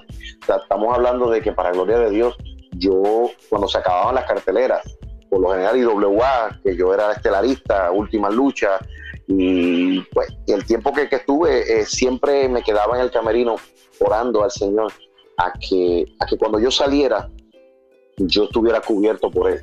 Porque yo sé que allá afuera, allá afuera para todo lo que estamos expuestos, cantantes, deportistas, como dije tú sabes, este, estamos expuestos, estamos, y como seres humanos también, no, no solamente, digo porque están más expuestos estas figuras públicas, pero todos estamos expuestos. Y, lo importante es saber a quién le somos fiel y quién es fiel a nosotros. Amén, amén. Este, este hablando un poco de eso y, y algo que siempre he tenido una curiosidad, tú te desempeñas mucho mejor siendo judo que técnico. Siendo, siendo cristiano, cuando eras rudo, ¿llegó algún momento donde te sentiste incómodo o simplemente tú, tú entendiste, supiste balancear esas cosas de, pues, de tu fe? Obviamente es una, actuación, este, una actuación personal que tienes, pero en algún momento tú dijiste, espérate, se me fue la mano, o cómo, cómo tú haces para balancearlo. Y... Fue un proceso. Ajá. Fue un proceso, fue un proceso. Eh, en un principio, a mí siempre me habían ofrecido la oportunidad de ser rudo, por, pues, por, el, por la facilidad de expresión. Y recuerdo a Rey González en IWA, una vez me dijo, me sentó, Bravo, siéntate aquí. Bravo, da el paso, vete a rudo. Y yo le dije que no. Ellos, ellos querían hacerme rudo hace tiempo y yo no quería. Eh, yo me negaba y no, no, mano, no puedo, no puedo hacerlo, no, yo soy cristiano, yo me debo a una iglesia, yo no puedo, no, Entonces, este, me, había metido en un negocio, incluso yo fui dueño de un gimnasio. Oh, sí. Entonces yo como, como comerciante, dueño de un gimnasio, este, era difícil yo ser rudo y comportarme como me comportaba cuando tenía gente que, que me conocía, tenía que hacer eh, negocios, relaciones con gente que iban a decir, no, si este es lo que es un hijo de su madre. Una vez en, el, en, el, en el Guillermo Angulo de Carolina había gente con palos y piedras que me querían dar. Sí. Porque yo dije que sí, sí, porque yo decía que, que era que todo el mundo sabía en su corazón que Oscar de la Hoya había derrotado a Tito Trinidad en aquella histórica pelea. Recuerdo, recuerdo Eh, eso. Sí, sí, yo peleé a Trinidad en aquel momento y hasta Trinidad me mandó, este, a- me mandó un mensaje no malo, no, sino que, eh, oye, bájale, mano, ¿qué pasó ahí? Y yo, no, es lucha libre, brother. Este, eh, y entonces, pues nada, este, eh, lo que te quiero decir con eso es que, que era difícil. Entonces Rey me dijo, dale, yo también pasé por lo mismo que tú, yo no quería ser rudo, yo no quería ser rudo, pero dale, da el paso, que tú no te vas a arrepentir, brother. Incluso Rey González siempre me decía, no, porque tú no te no buscas la forma de, de desarrollarte como rudo y, y así me dijo, oye, un consejo que me dio él, ¿por qué no te, te tiras a hacer un intento? Claro, estamos hablando de, de un joven de, ponle 30 años, que es el pic, como yo digo, el pic, tú sabes, 30, 29, 30 años, este, y, y yo estaba en mi pic, tú sabes, o sea, físicamente estaba en mi pick, no como luchador, pero físicamente estaba muy bien. Entonces él me decía, oye, ¿por qué tú no te tiras uno? Tú, tú- tú eres un profesional, tú dominas el inglés, este, tú, tienes, tú tienes todos los atributos y el, el dominio de la lucha, el desarrollo de la lucha, la, la habilidad, las destrezas, eso tú la vas adquiriendo si, la, si es que estás buscando a nivel de, de- de grandes ligas. ¿Por qué tú no te vas a WWE, mano? Haz un intento. Eso me dijo Rey González. Si hay alguien en Puerto Rico que puede pegarla en WWE, eres tú. Y yo, ¿por qué? Rey? Pues lo tienes todo, tienes el cuerpo, dominas el inglés, eres luchador profesional, ya eres luchador probado, el cuerpo tuyo está acostumbrado a esta pela, este, tú lo tienes todo, mano, tienes todo, te expresas bien, este, tienes la pinta, tú tienes el look de un, tú tienes el look de un WWE, ¿por qué tú te tiras la maroma, no te atreves? Cosa que nunca hice realmente de lleno, hay otras historias envueltas en eso, pero nunca lo hice porque yo tenía familia, una hija pequeña, mi, mi vida cristiana y mi, y mi familia no iban a soportar esa, esa pela de WWE que significaba irte en ese momento irte a Ohio Valley Wrestling, que era el territorio de desarrollo, Ajá. encuartelarte allí tres meses, seis meses, el tiempo que sea necesario, ¿entiendes? Por un ingreso menor al que me ganaba aquí. En aquel momento, WWE, te estoy hablando de que el territorio de desarrollo te mantenía por 800, muy bueno, 800 dólares a la semana son muy buenos, pero yo ganaba más dinero aquí, pero yo ganaba más dinero aquí, ¿entiendes? Más de 800 dólares a, a la semana. Entonces yo iba a, ir a buscar un ingreso menor para tratar de todo ese dinero mandarlo para acá, para mi familia, mi hija creciendo, eh, un matrimonio cristiano, tratando de, de- de mantenerme. No, no, era muy duro, no. No voy a hablar de eso del ano, porque es que no me arrepiento tampoco. Y, y podrá sonar muy lindo, doble Luis, todo lo que tú quieras. Y punto. Y era aventurar a ver si lo lograba. Era a ver, a ver. O sea, eh, Black Pain estuvo ahí, Eric Alexander estuvo ahí. Y hoy en día Black Pain, este, eh, no sé, está haciendo seguridad acá eh, en Ponce. Y Eric Alexander, la última vez lo vi de guardia municipal en, en San Juan. No sé si ahora trabaja federal. Pero la cuestión es que, tú me entiendes, era, era, era, una, era una aventura. De, de, de, de Puerto Rico lo único que ha salido es Carlito que vivía en Cool y Eddie Colón y Orlando Colón y es por otras razones, ¿entiendes? Ujú. ¿Entiendes? Ellos, ellos tuvieron su super empuje. Entonces, Así que ah, pues nada. eh, el personaje rudo, ¿cuándo fue que lo aceptaste? Pues entonces cuando Rey me dice que yo le dije que no, me negué, me negué, me negué, nunca lo nunca lo quise hacer. Pero entonces hubo un momento en la IWA del 2007 que mi carrera se estancó. Se estancó, entra este, a dirigir el, el- tú sabes, este, Moody Meléndez se llamaba. El- No sé si recuerdas Bu-. Booker, Booker, sí. Exacto, sí, sí, no, nunca trato de no utilizar los terminologías Sí, pero- sí, sí. El escritor, Pero- el escri- Sí. Bueno, bueno, entró, entró Moody y yo sentí que me estaban dando de codo, sentí que yo pues ya no estaba, pues mi, mi carrera estaba apagada completamente. Y un día me senté con él y le dije, mira, este, Moody, yo, yo me siento realmente este, rechazado, me siento relegado, este, y yo este, no me siento cómodo, te voy a ser sincero, siento que tú no confías en mí, no me conoces, tampoco me conocía, pero yo te voy a proponer algo. Yo voy a hacer lo que, lo que la empresa siempre ha querido que yo haga, me, me, forzan a hacer eso, no solamente por eso, sino porque mi carrera necesita un refresh. Por eso yo les decía a mis amigos este, de la lucha, eh, que compartimos este, temas de lucha, les decía que, que ningún luchador se muere, ni su, ni su carrera se entierra por nada, ni por una derrota mucho menos. Siempre hay una oportunidad de, de, un refresh, de, de, resurgir. Siempre, siempre hay una oportunidad. Entonces, este, eh, un ejemplo de eso vivo de Shawn Michaels. Regresó después de muchos años a ser campeón mundial. Que ahí fue que vino convertido al Evangelio. Estuvo en silla de ruedas, Dios recibió un milagro, Dios lo levantó de la silla de ruedas y se levantó para ser campeón mundial y hacía piruetas más fuertes que las que hacía cuando, cuando era joven. O sea, no, mano. Entonces, pues yo le dije a él que yo iba a aceptarse rudo si él me daba la oportunidad de probarme. Este, pruébame, pruébame a ver si yo funciono, conóceme y si no funciona, pues entonces me descarta, pero no me siento, siento que no quiero volver porque no, mi, carrera luchística se apagó y yo, yo era un potencial, este, o sea, yo, yo, yo era, un, yo era un, talento con mucho potencial, aparente un prospecto, yo era un gran prospecto. Estamos hablando que en mi primera lucha estelar yo llené el Coliseíto Pedrín Zorrilla, fue mi primera lucha estelar, yo era un novato, lucha retiro contra retiro contra el Bronco. Recuerda esa lucha, tremendo capacidad total y yo era la lucha estelar. ¿Entiendes? Yo era un prospecto. Entonces, pues yo dije, mira, yo me siento rezagado completamente para retirarme.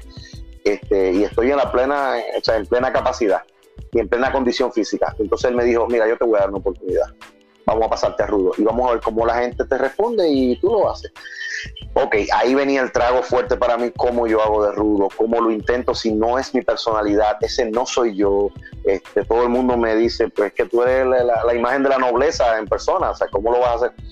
Mira, te cuento que esos primeros días yo me metía dentro, del, dentro del cubículo del camerino más pequeñito que hubiera, me sentaba y me ponía la toalla, que era la primera vez que la usaba, alrededor del cuello y empezaba a respirar y a, tratar de sacar de mí ese, eh, eh, esa arrogancia, esa, eh, era buscando dónde dentro de mí, que en todo ser humano tiene, yo estoy seguro, de hecho este, yo estudié psicología después, este, al, tiempo, este, hice hacer un bachillerato en psicología porque me encanta. Y yo, todo ser humano tiene, tiene sus lados, tú sabes, no, no todo el mundo es blanco, blanco, yo creo que solo Jesús. Entonces Yo, yo traté de recoger en mí todas aquellas, cualquier zona oscura, y era, era un proceso, y, y así era que lo hacía. esa, esa sería la respuesta realmente a tu pregunta. Cada vez que yo tenía que subir al ring durante mi primer año, de lucha libre, de luchador como rudo, desde el 2007 en adelante, cada vez que yo salía, yo tenía que tratar de esconderme y buscar dentro de mí ese yo bravo que yo quería ser. Yo creé un perfil, yo cuando me dieron que iba a rudo, yo desarrollé un perfil y lo, lo diseñé.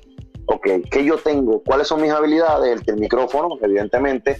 El físico, que en Puerto Rico no todo el mundo tiene una condición física aparente este, el, el, este look y lo demás es mi lucha y, mi, y, mi, dominio y mis conocimientos intelectuales.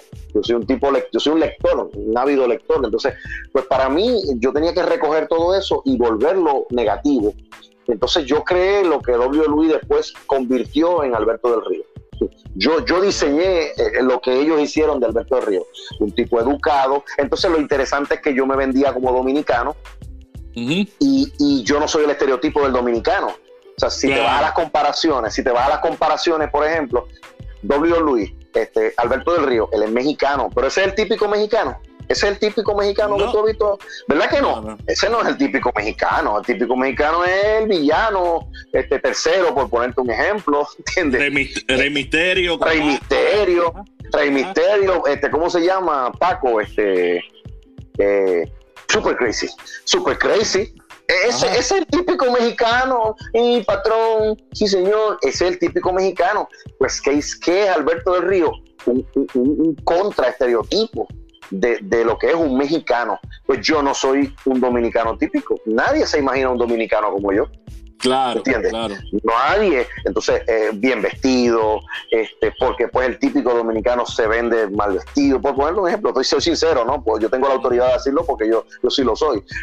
Entonces, este, eh, no muy educado, no porque sea dominicano, sino porque las personas que emigran, por lo general, los emigrantes este, en masa, el típico mexicano que va, a sembrar frijoles a Estados Unidos no es el, dominicano de Trump, por ejemplo, digamos así, por decirlo de una forma, ¿no? Este, no, es el, no es Alberto del Río, es mexicano, pero educado, bien echado, exitoso, exitoso, intelectual, inteligente, limpio, bien vestido, bien peinado, cada vez que sale tiene un libro en la mano, tiene un carro, no tiene un carro low rider como tenía este Eddie Guerrero, no, no, no no, tiene un carro clásico, ¿tú entiendes? Porque es otra cosa. Y eso mismo es lo que yo diseñé mucho antes de Alberto del Río. Yo diseñé a Joe Bravo. Joe Bravo es un tipo inteligente, intelectual, que arrogante, que veía a todo el mundo como inculto, inferior y más con, con la con la carne, por decirlo así, con la carne que yo tenía para comer, que era lucha libre. Oye, eh, eh, para mí el fanático de lucha libre puertorriqueño es más de masa, pues entonces yo atacaba esa masa, ¿me entiendes? claro.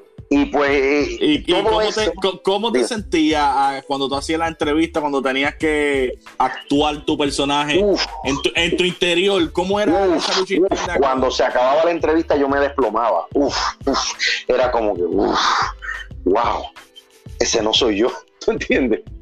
Era como me sentía vergüenza conmigo mismo, se verá aquí, todo el mundo aplaudía, ¿no? ¿Quién? ¿Qué te decía tu esposa? Uf, chacho, mi esposa, mi esposa decía, yo espero que mi familia no esté viendo eso, decía. Yo espero que la iglesia nadie, yo espero que en la iglesia nadie vea eso. Yo espero que nadie que yo conozca vea eso, por favor, por favor. Yo si vamos por la calle y alguien grita yo grabo o te grita un insulto, yo te voy a, te voy a soltar la mano, ¿sabes? Este, yo, te voy a soltar. no, no, no, no. Mi esposa sentía una vergüenza grandísima, todavía le pasa con Joe Bravo. Y ha pasado, ¿hay alguna anécdota que me puedas contar que situación, me contaste de Guillermo Angulo que vinieron a, pero alguna que, que la gente pues, tú sabes que en Puerto Rico hay mucha gente que se la vive, como nosotros decimos. Sí, sí.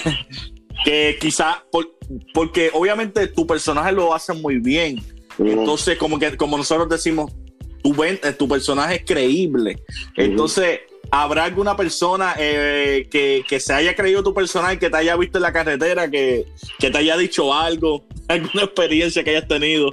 Sí, no, no, varias, varias. Tuve una época con mi esposa que, que donde quiera que salía, acuérdate, estamos hablando de una época donde el internet no estaba tan fuerte. No, estaba, ajá. No, la televisión, estamos hablando 2008, 2009, 2010, 2011. Este, la televisión era lo que estaba más, este, y lo veía todo el mundo. Yo estaba dos horas sábado y dos horas domingo de lunes, de, una a tres de la tarde, sábado y domingo. Yo tenía, estaba ahí, esa en pantalla nacional, era el rudo número uno, era el campeón mundial en IWA, después pasé a WLC. O sea, yo estaba en mi, en mi momento y todo el mundo me conocía, todo el mundo en la calle, Plaza, yo soy de Carolina, pues iba Plaza Carolina o Plaza Las Américas, no, la gente me trataba, me, la gente me miraba y tú sabes, me, y a mi esposa la llamaban, la llamaban por teléfono, oye, este, es verdad que tu esposo dijo que los puertorriqueños, o sea, si, si la serie del Caribe, yo iba, yo sacaba un periódico, yo llevaba un periódico, mira esto, mira esto, República Dominicana gana la serie del Caribe por ahí despotricaba, olvídate, este, yo no tengo la culpa de que ustedes entiendan mis palabras porque el límite de su léxico es tan limitado comparado con lo extenso de mi vocabulario. Este, bueno, eso y la gente y a mi esposa la llamaron y en un par de ocasiones mi esposa me llamaba, yo estaba fuera de la casa y ella me llamaba a eso nada más, a darme la queja de que la llamaron porque yo dije en televisión que, uff, eso. E, en casa cuando, cuando yo hubo momentos en mi casa que yo tenía que apagar el televisor cuando venía mi entrevista cuando venía la entrevista y el problema es que yo si me la perdía no la podía volver a ver porque en internet no salía la entrevista. ¿Tú entiendes? El programa no, salía, no estaba disponible. O sea que si yo quería verlo, o sea, yo quería como espectador ver cómo había quedado esa entrevista, no me la perdía porque si mi esposa estaba, había entrevistas que ya no podía escucharlas porque era, era o sea, el personaje era fuerte, era fuerte. Este, y fíjate, eh, hay, una, hay una peculiaridad que es un testimonio. Mi personaje de Joe Bravo nunca tuvo ni malas palabras. Exacto. Nunca, nunca, no, nunca. Yo insultaba a la gente y nunca dije una palabra mala. ustedes son una masa colectiva de ignorantes no pueden negar que si estamos en Caguas, no pueden negar que están en Caguas, por favor. Por lo menos yo resido en una ciudad industrial como Carolina, este, que aunque no es a mi gusto total, este, por lo menos me mantengo al margen de escorias como ustedes. Tacho, ya, olvídate. Entonces, eso Entonces, pues, pero mi personaje nunca habló malo, nunca insultó a la gente con palabras o ese. Este, nunca, tuve un, nunca tuve una historia de índole sexual en la lucha. Te voy a contar un testimonio de eso. Una vez en, en IWA, en cierto punto me pidieron una, una, historia, como parte de una historia, era una lucha mixta, y yo tenía que verme en una escena como este, eh, de índole sexual, por decirlo así, este, con una luchadora. una, una diva, ¿no? una model, y iba a luchar contra otro, contra un oponente que también iba, iba con una luchadora y yo fui a la oficina de, de, de IWA en Carolina y me senté con Sabio Vega y le dije, yo vengo a renunciar. ¿Cómo que tú vienes a renunciar en este momento? No, ahora no. En ese momento yo era campeón intercontinental, estaba en eso, y entonces le, le dije, no, mira, yo, yo me debo a, ok, yo te compro, pueden entender mi familia y, todo el mundo puede entender mi personaje este, rudo, arrogante, lo que tú quieras pero yo me debo a una iglesia, me debo a, una, un matrimonio, una familia.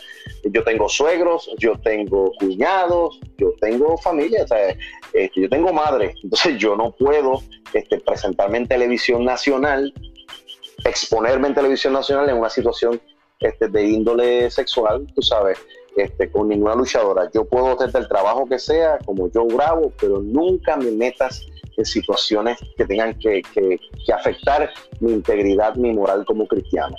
Este, y entonces Sabio me dijo, wow, me, me, estás dañando una historia. Y yo le dije, sí, pero este, yo aprendí este, como administrador que nunca traigo un problema, sino traigo una alternativa o una solución. Yo te voy a, yo te voy a armar este, yo te voy a armar la, la, la, historia, no te preocupes. Este, vamos a hacer esto, esto, esto, y así lo vamos a hacer.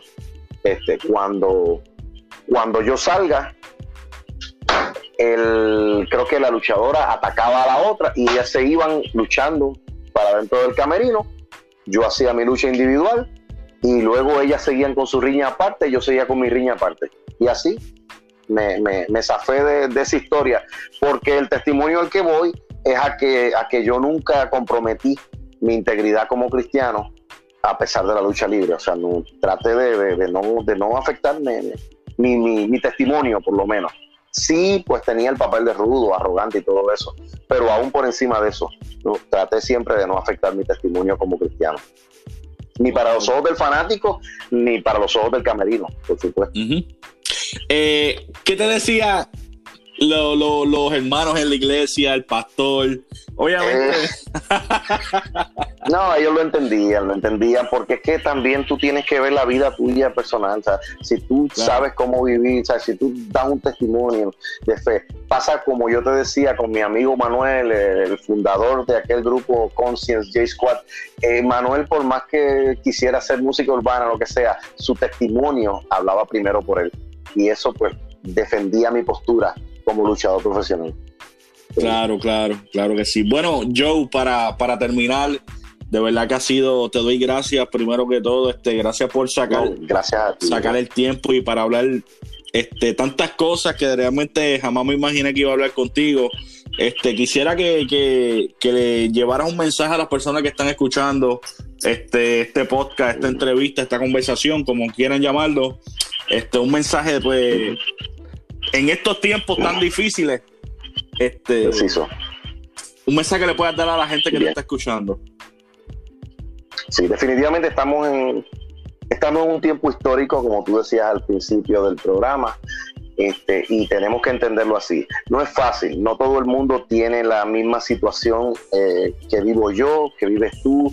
Este, hay personas que con este aparente colapso pues sufren eh, situaciones, trabajo, eh, les cambia la vida, pero créanme, nos cambia a todos, independientemente de, de que unos puedan estar más desventajados que otros, nos cambia a todos.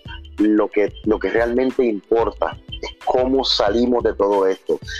¿Qué quiere Dios en este tiempo contigo? ¿Qué quiere Dios decirte a ti en lo personal? No solo a nivel general, colectivo, a todo el mundo. No, no. ¿Qué quiere contigo en este tiempo? ¿Cuál es el proceso por el que te está llevando? ¿Qué quiere hablar contigo?